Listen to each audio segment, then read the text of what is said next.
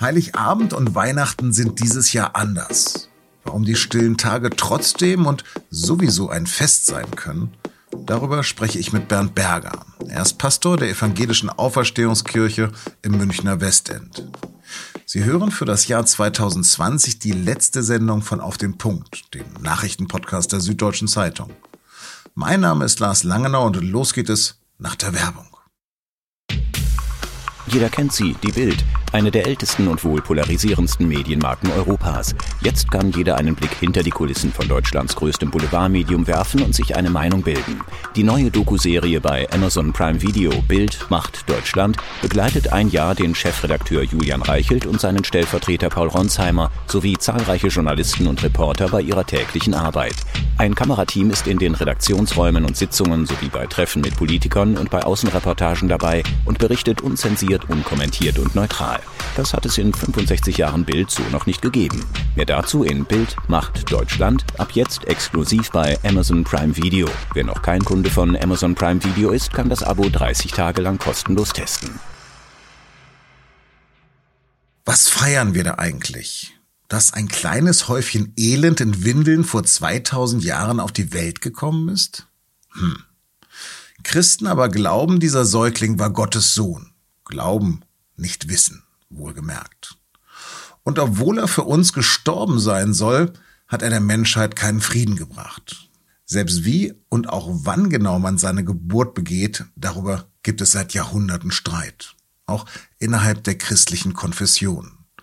Und speziell jetzt in Zeiten von Corona. Es ist ein Weihnachten unter Pandemiebedingungen ob mit oder ohne den Besuch von Gottesdiensten, aber zumindest eins ohne das inbrünstige Singen von Udo Fröhliche in der Kirche. So unterschiedlich es die Menschen damit halten, so mannigfaltig sind auch unsere Hörerinnen und Hörer von auf dem Punkt. Wir haben sie gefragt, wie sie Weihnachten feiern. Viele, die uns geantwortet haben, zeigen ein besonderes Maß an Verantwortung. Ich habe mich dazu entschieden, dieses Jahr über die Weihnachtsfeiertage nicht zu meiner Familie nach Hamburg zu fahren. Ich möchte meinen Eltern keine Gefahren aussetzen. Ich habe es miterlebt dieses Jahr, wie es ist, wenn Eltern im Freundeskreis an Covid erkranken und lebensbedrohlich auf der Intensivstation liegen. Und dieses Szenario würde ich gerne in meiner eigenen Familie vermeiden.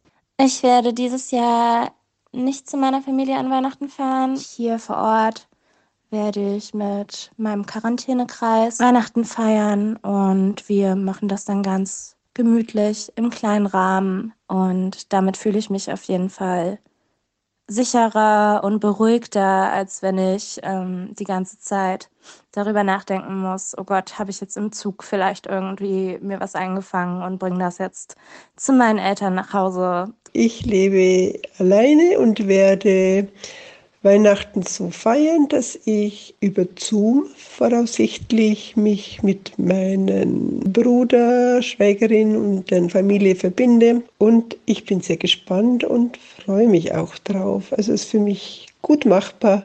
Das war eine Auswahl von Sprachnachrichten, die uns erreicht haben. Andere haben sich dennoch entschieden, mit der Familie zu feiern. Natürlich mit der gebotenen Vorsicht. Meine Familie wird Weihnachten äh, zusammen verbringen, also natürlich mit Schutzvorkehrungen. Äh, und die wichtigste Schutzvorkehrung wird sein, dass wir alle mindestens fünf Tage, besser sogar noch länger, nicht zur Arbeit oder in die Schulen oder in die Kitas gehen, sodass wir diese Inkubationszeit von fünf Tagen äh, überstehen, falls jemand äh, äh krank ist und wenn Symptome vorhanden sind, natürlich dann nicht kommen werden zu meiner Erzählung, wie Weihnachten bei uns abläuft, gar nicht so anders als sonst.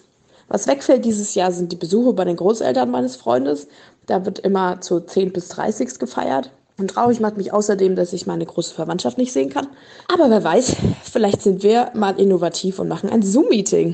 Normalerweise haben wir eigentlich immer so an die drei Weihnachtsfeiern. Und dieses Jahr sind es halt dann anstelle vier nur zwei, in Anführungsstrichen. Ich glaube, ich werde mich größtenteils schon sicher fühlen, weil ich denke, dass ich oder wir das meiste oder alles tun werden, dass wir da nichts mit einschleppen. Kleines Risiko bleibt natürlich immer. Wir hoffen mal, dass alles gut geht. Aber vielleicht nähern wir uns in diesem scheidenden Jahr auch wieder dem Ursprung von Weihnachten. Einer jungen Frau mit einem Kind, das nicht von ihrem Mann stammt. einer kleinen Familie auf der Suche nach einer Herberge und auswärtigen Gästen, die Geschenke vorbeibringen. Zumindest für den Theologen Berger geht es dabei nicht um die Grandiosität, sondern um die Armseligkeit dieses Festes. Bernd Berger ist 62, seit März 2019 Pfarrer in München und war es zuvor in der Nähe von Lübeck. Herr Berger, wenn Sie diese Stimmen hören, was denken Sie dazu? Äh, mich berührt es sehr, also wie sehr diese jungen, überwiegend jungen Leute, meine ich an den Stimmen erkannt zu haben, doch sagen, dass wie sehr ihnen der, der Schutz des Lebens, also das, der Schutz de, ihrer Eltern äh, wichtig ist und dass sie äh, da zurückstecken im Hinblick darauf, dass sie die Nähe und Geborgenheit mit, mit den Familienangehörigen zusammen zu sein hintanstellen. Und es ist unglaublich vernünftig und ähm, richtig auch so. Und ich denke auch, wir können die Hoffnung haben, dass wir im nächsten Jahr wieder beisammen sein können und äh, miteinander sein können. Was bleibt denn noch von Weihnachten? Von der Kirche, vom Glauben her gesprochen, findet Weihnachten statt in anderer Form.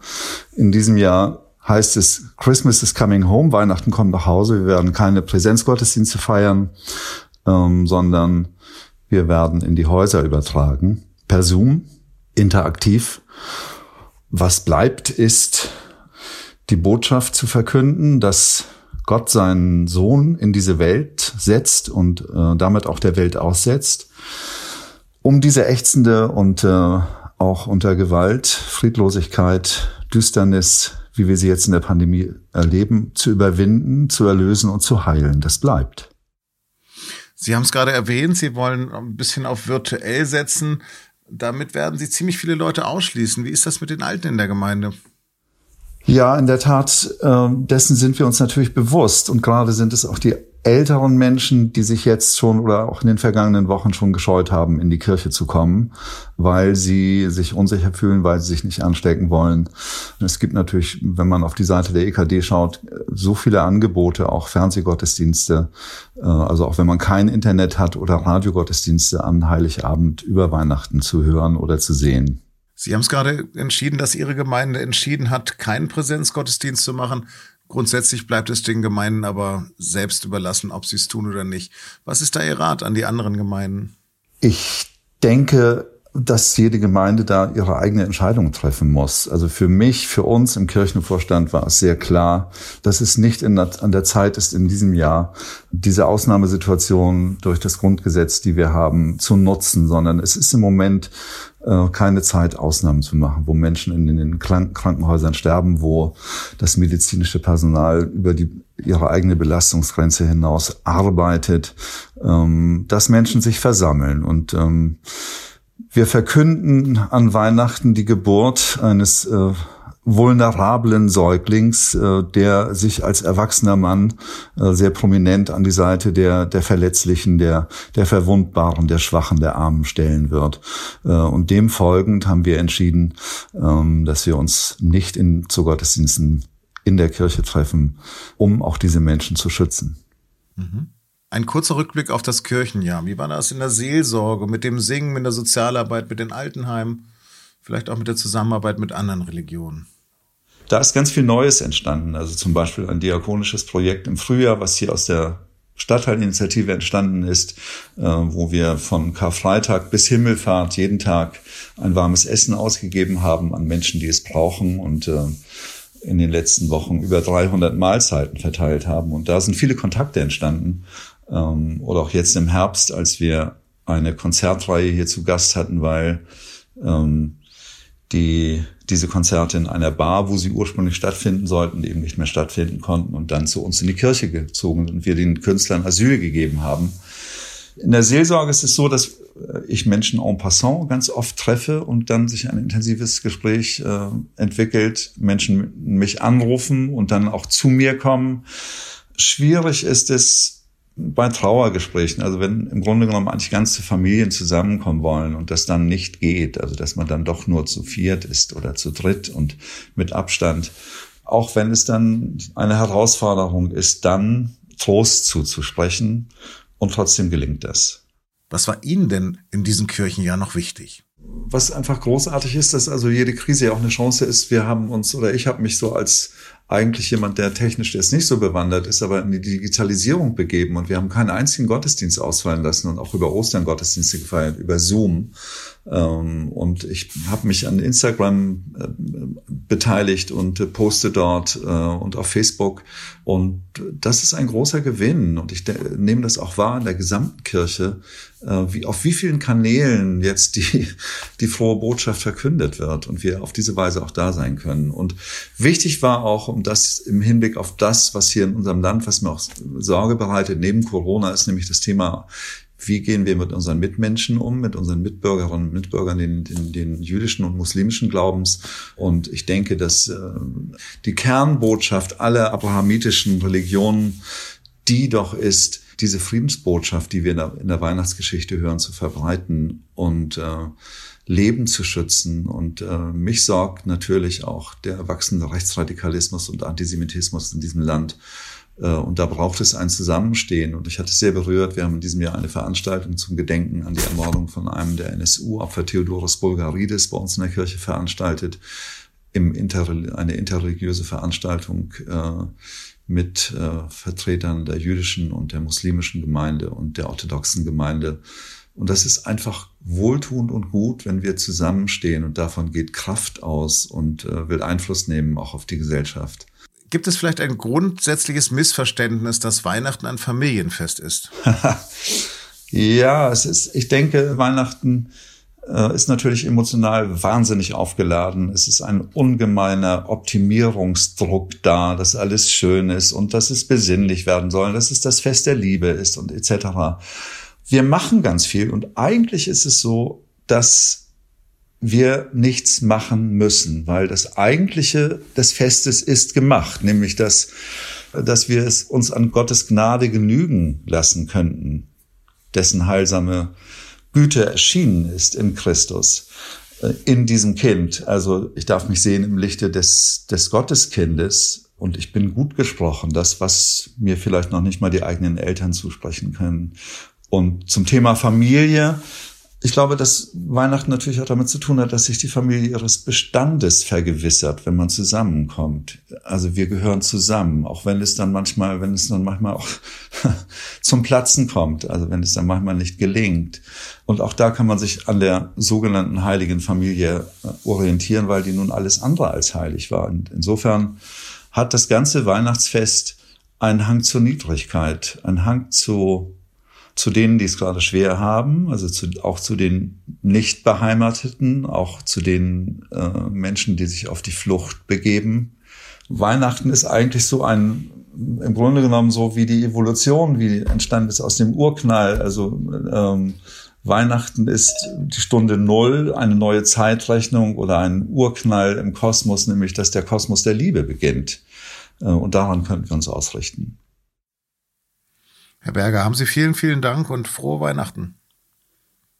Gleichermaßen, das wünsche ich Ihnen auch, Herr Langenau. Vielen Dank für das äh, Gespräch.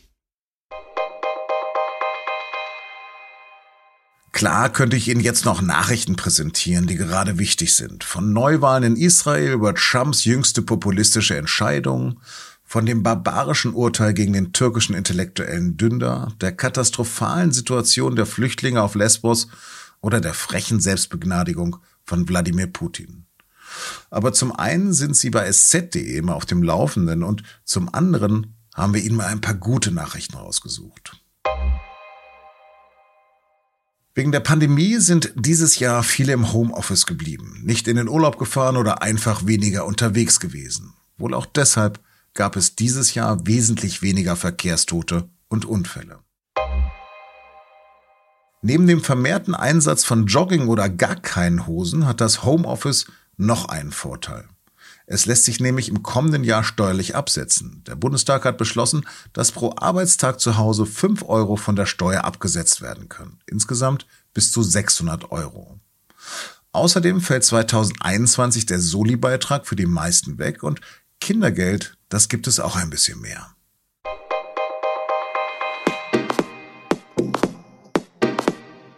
Das war auf den Punkt zum letzten Mal in diesem schrägen Jahr. Wie gesagt, wir gehen bis zum 4. Januar in Winterpause. Wir würden uns sehr, sehr freuen, wenn Sie uns danach wieder begleiten. Bleiben Sie gesund Werden Sie es und uns gewogen auch in 2021. Und zum Abschied gibt es noch ein musikalisches Highlight meiner Kollegin Julia Ongyat, die wir sonst nicht hören, weil sie schneidet oder produziert. Vielleicht ist es aber auch ihr vierjähriges alter Ego. Auf jeden Fall aber ist es ein kleines Dankeschön an Sie, unsere treuen Hörer und Hörerinnen. Und damit frohe Weihnachten. Morgen kommt der Weihnachten.